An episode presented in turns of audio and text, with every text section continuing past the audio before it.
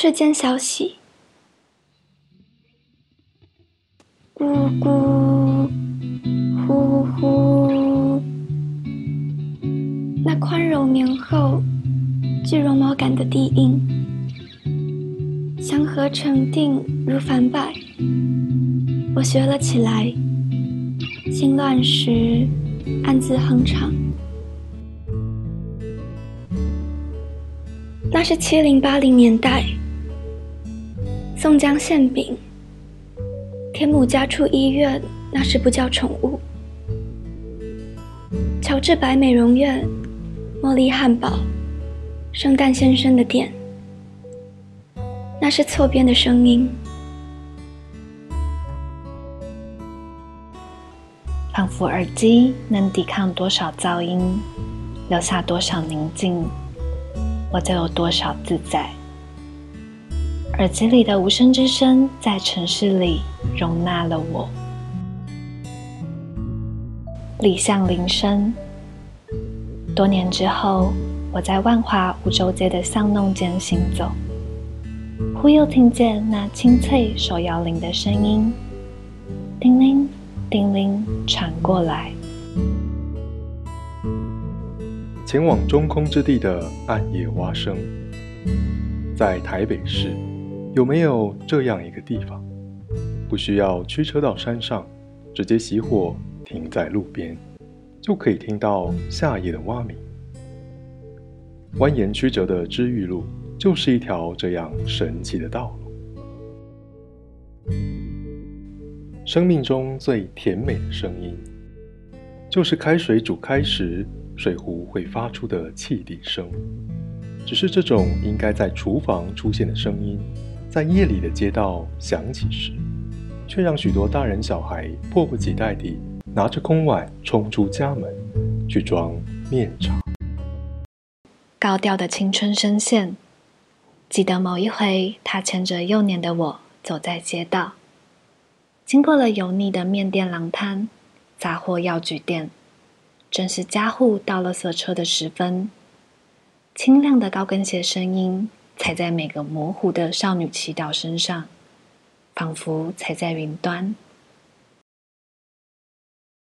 少女的祈祷，每天晚上这首曲子都在台湾的大街小巷不断以超大音量播放。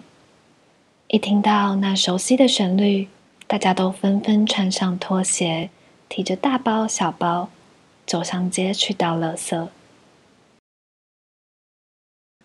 B 和咖，万能的大铜电锅，无论煮饭、炖汤、蒸面食糕品都便利。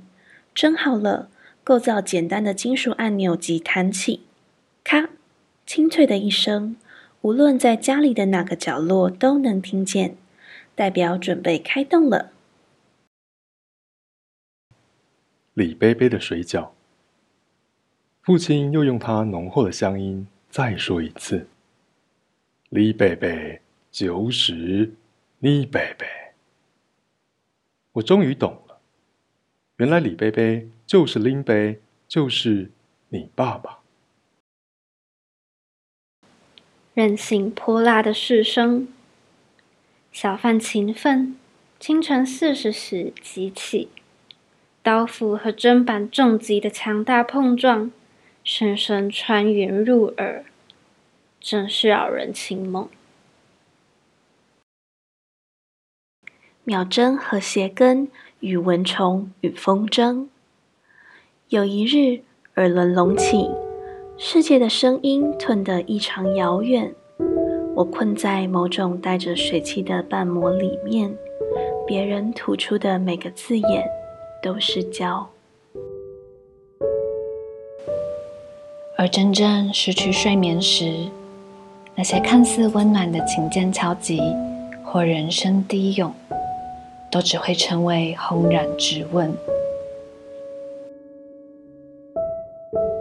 违建内部，此刻。我身处在违建内部，一个由牙齿组成的屋子正在抖动。他想说些什么？一只来自黑暗的铁手伸入半开的窗户，一间被风吹透了的房间。装进隧道前会开始爬坡，除了呼啸风声，也多了车子换挡或催油的引擎声。你的耳朵会告诉你，过完隧道，再随着山拐几道美丽的弯。不管名为争功或为和平，路段即将终了，但也没有终了。